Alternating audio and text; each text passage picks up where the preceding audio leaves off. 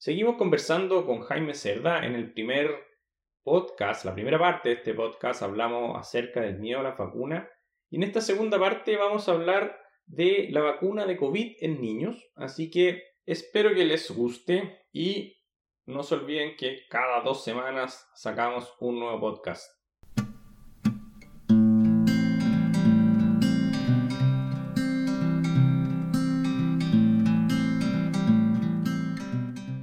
Jaime, hablemos un poco de la vacuna de COVID en niños, porque el, bueno, en el fondo, la, dentro, yo estaba involucrado en, el tratamiento, en la guía de manejo y tratamiento del COVID, y la verdad, la verdad es que honestamente casi no tenemos tratamiento para el COVID, eh, salvo un par de drogas que reducen un poco la mortalidad o la posibilidad de hospitalizarse.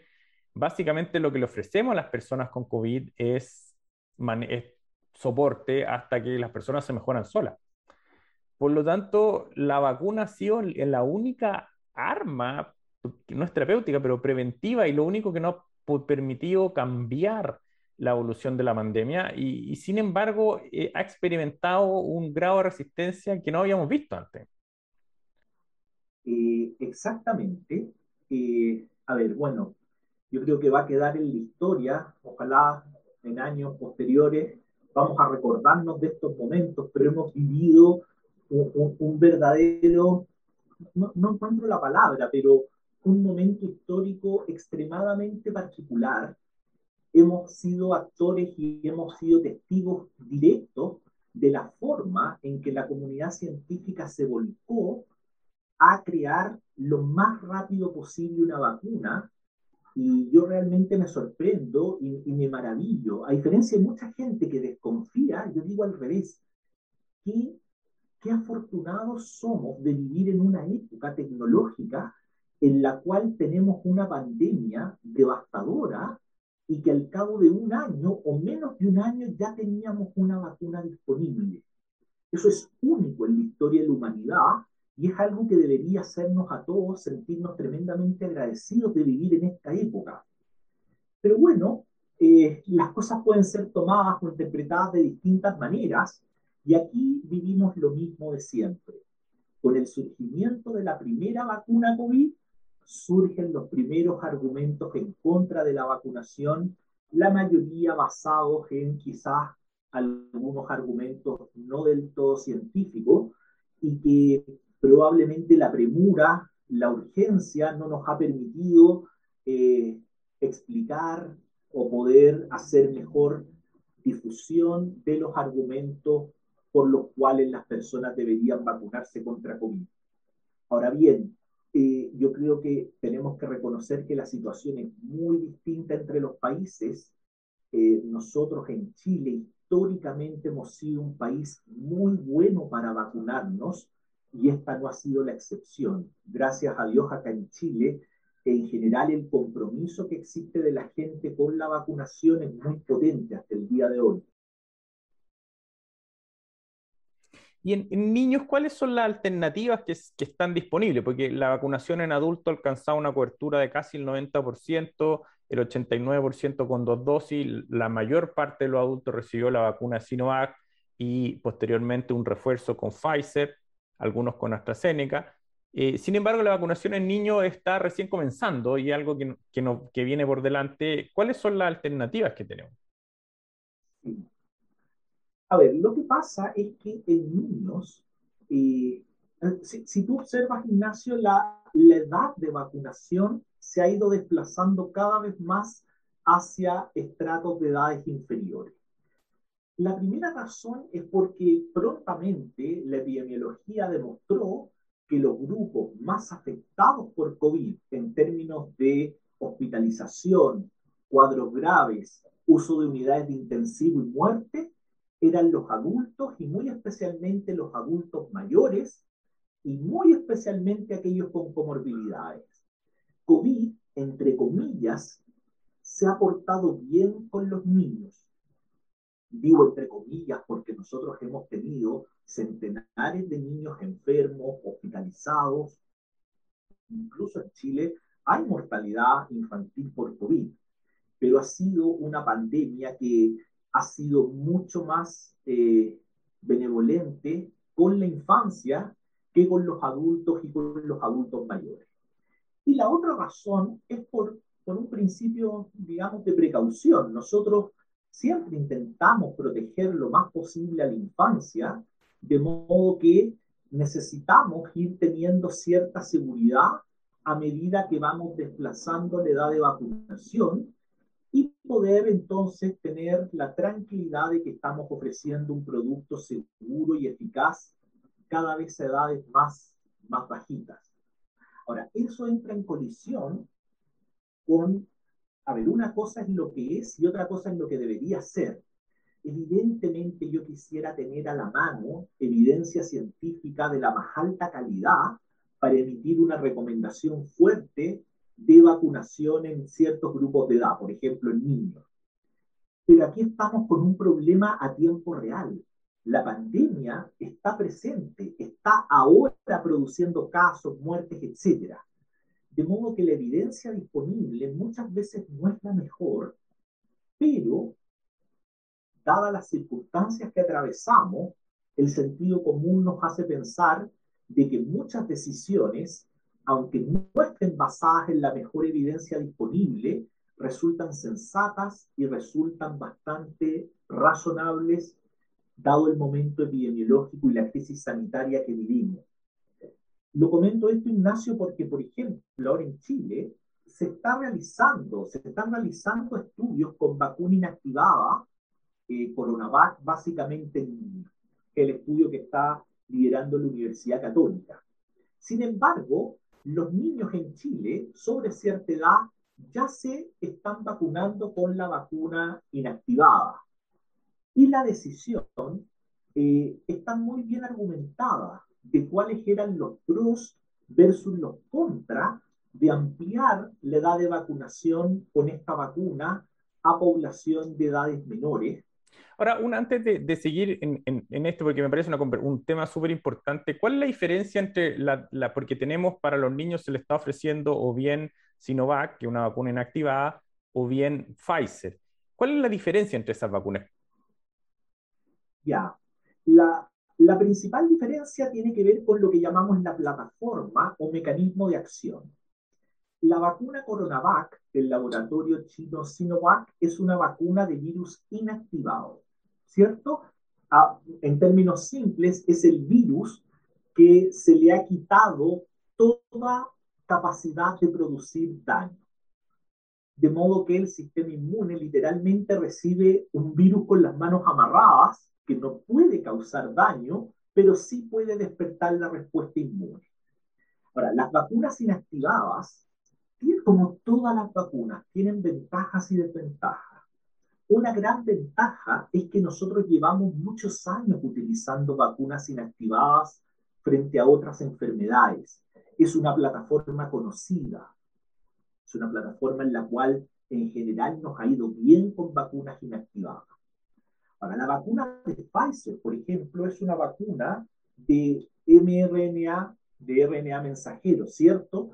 Que actúa por un mecanismo bastante distinto y donde literalmente lo que se está haciendo es presentar un pedacito de material genético a la célula para que desarrolle una respuesta inmune en contra de un segmento específico de una proteína de gran importancia para que el virus produzca infección. La plataforma, digamos que es bastante novedosa. Eh, es, totalmente, digamos, tecnología de último momento. Pero alguien podría argumentar, mira, qué interesante, súper bien que sea tecnología de punta, pero no tenemos prácticamente experiencia aplicando este tipo de vacunas en, en personas. De modo que ahí volvemos al tema, costo versus beneficio, y, y, la comparación entonces entre estas dos vacunas no tiene que ver solo con el mecanismo de acción. Hay que acordarse que la vacunación también los países tienen que tomar muchas otras consideraciones al momento de optar por una y otra vacuna. Hay elementos de costo, eh, disponibilidad de la vacuna, eh, cadena de frío, preservación, transporte, logística, etc. Todo esto para complejizarlo en un ambiente donde todo el mundo, o por lo menos el primer mundo, está demandando el mismo producto. Lamentablemente, los países, entre comillas, competimos por quién compra antes. Eso también es un tema que da, digamos, para una conversación muy extensa. Pero, en fin, las vacunas, CoronaVac eh, y Pfizer, difieren principalmente en su plataforma tecnológica, pero también tienen muchas otras diferencias desde el punto de vista operativo, logístico. Y uno de los argumentos también que, que, yo estoy de acuerdo que en el fondo, si bien no hay tanta evidencia directa respecto a la vacunación de niños, hay mucha evidencia indirecta, porque llevamos mucho tiempo vacunando a niños con virus inactivados, hay mucha experiencia con virus inactivados y el consenso es que es una vacuna que es segura. Acá lo único que se hace es cambiar el virus que se inactiva, pero en la práctica lo que se está inoculando es muy parecido a otro tipo de vacuna. Exactamente. Y también, Ignacio, la otra evidencia indirecta que tenemos es que nosotros hemos podido ver cómo se ha comportado en términos de seguridad y de eficacia la vacuna en población adulta y adultos jóvenes.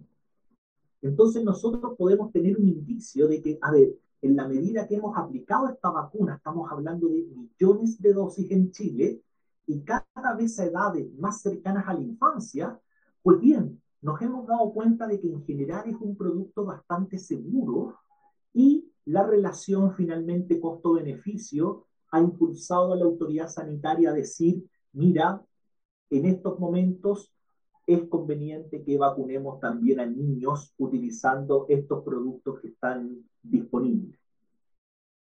Hay una pregunta que el, porque uno de los argumentos que se han, que se han usado, es decir, bueno, y, y, tú lo mencionaste antes, Jaime, es decir, bueno, en realidad los que más se enferman son los adultos mayores, sobre todo los con comorbilidades, los casos en niños son más bien raros. Bueno, en el fondo, dado que son raros, ¿para qué los vacunamos? Digamos, si cuando uno ve el reporte diario, los menores de 15 años son la excepción. Eh, es, muy buena la pregunta, Ignacio. Eh, nuevamente entramos al tema de la percepción de magnitudes. Porque, claro, evidentemente, por ejemplo, si se enfermaran 10.000 adultos y si se enferman 100 niños, uno dice, bueno, es prácticamente despreciable. Pero son 100 niños, 100 niños no es una cifra menor. Ahora, hay que recordar también que los niños han presentado este cuadro que se conoce como PIMS, es un cuadro que debuta dentro de la clasificación internacional de enfermedades, y sería esta especie de compromiso inflamatorio multisistémico, muy parecido a la enfermedad de Kawasaki, y que puede dejar niños secuelados e incluso puede dar cuenta de fallecimiento, ni hablar, todos esos niños, la mayoría necesita cuidado eh, intensivo para, digamos, pasar este cuadro sin mayor problema. Pero no nos olvidemos de eso, que, la, que a pesar de ser un grupo que se ha visto menos afectado que los adultos, COVID de todas maneras genera morbilidad en niños, genera mortalidad en niños, genera ausentismo escolar, con todas las devastadoras consecuencias que tiene eso también para la vida del niño, genera muchas otras cosas. Genera, por ejemplo, un niño enfermo, significa que sus padres tienen que cuidarlo. Por ende, los padres no pueden ir a trabajar. De modo que empiezas una especie de dominó donde partes con un elemento y terminas con consecuencias en, en muchos otros niveles. Y una de las otras cosas que ocurre, por ejemplo, en Inglaterra, que ellos han tenido, por diversas razones, han sido lentos en la vacunación de niños y adolescentes, lo que ellos han visto es que eh, los niños y adolescentes se han transformado en el principal vehículo de COVID y eso ha terminado infectando a personas mayores y finalmente ha terminado haciendo reaparecer un pic y reapareciendo la mortalidad en personas mayores. O sea, no solo es que los niños se enfermen, sino que el niño contagia a la abuelita y finalmente la abuelita es la que se muere. Y eso, que, que, que atingente el comentario, Ignacio, porque, claro, eh, visto desde un punto de vista comunitario, como, como hablábamos antes, evidentemente eh, eh, los niños son parte de la comunidad, son parte de este ecosistema y ahí tenemos, por decirlo así, un reservorio, tenemos un, una especie de polvorín, podríamos decir, hay que acordarse también de que la génesis de variantes, que es súper importante, la génesis de variantes virales dependen de que el virus tenga quien lo reciba, quien lo hospede, para que se produzca la variante genética. Y entonces, si tú tienes un gran reservorio de personas, en este caso niños, sin vacunar, le estás dando la oportunidad al virus de que pueda, digamos, generar alguna variante y esas variantes pueden ser decisivas a la hora de evaluar el éxito o no de las medidas contra la pandemia. Eh, ya vimos lo que pasó con variante Delta y uno en realidad, ¿por qué no pensar de que el virus podría presentar alguna otra variación genética que sea tremendamente contagiosa o que sea muy eh, digamos, sintomática o que ocasione cuadros de gravedad. De modo que nuevamente, Ignacio, son elementos que hay que tomar eh, en consideración para la toma de decisiones sobre, digamos, si es idóneo, si no es idóneo vacunar o no a población infantil. Como un poco diciendo, bueno, la vacuna en niños, resumir un poco lo que hemos conversado, se justifica, bueno, porque los niños sí se enferman, aunque sean en menor proporción, en el fondo sí se enferman y, como tú dices, bueno, eso genera no solo un problema para los niños, sino para toda su familia. Además, está el tema de que los niños pueden contagiar a personas mayores y además, además está el tema de que mientras no vacunemos a los niños, los niños pueden ser un foco de nuevas variantes que finalmente van a terminar eh, revirtiendo el efecto de las vacunas. Con respecto a esto de las variantes, una cosa interesante, porque, por ejemplo, con el sarampión, el sarampión se erradicó prácticamente con la vacuna, sin embargo, no parece que eso vaya a ocurrir con el COVID. Y eso, esa es una pregunta y un comentario, más bien, Ignacio, súper interesante, que a mí me la han hecho con cierta frecuencia. Bueno, ¿y qué va a pasar con COVID finalmente? Y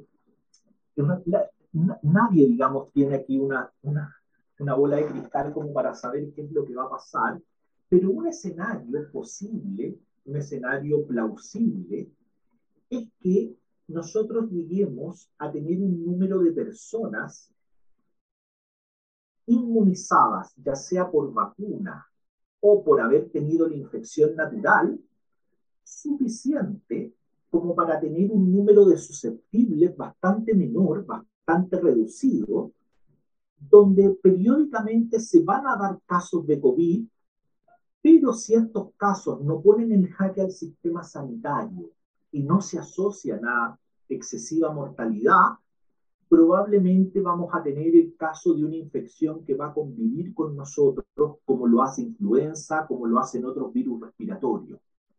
Eh, de modo que ese es una posible, un posible desenlace que nosotros eh, tengamos respecto a esta pandemia.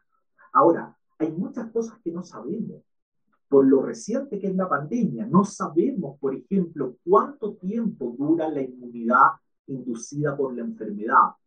Tampoco tenemos total claridad de cuánto dura la inmunidad inducida por vacuna.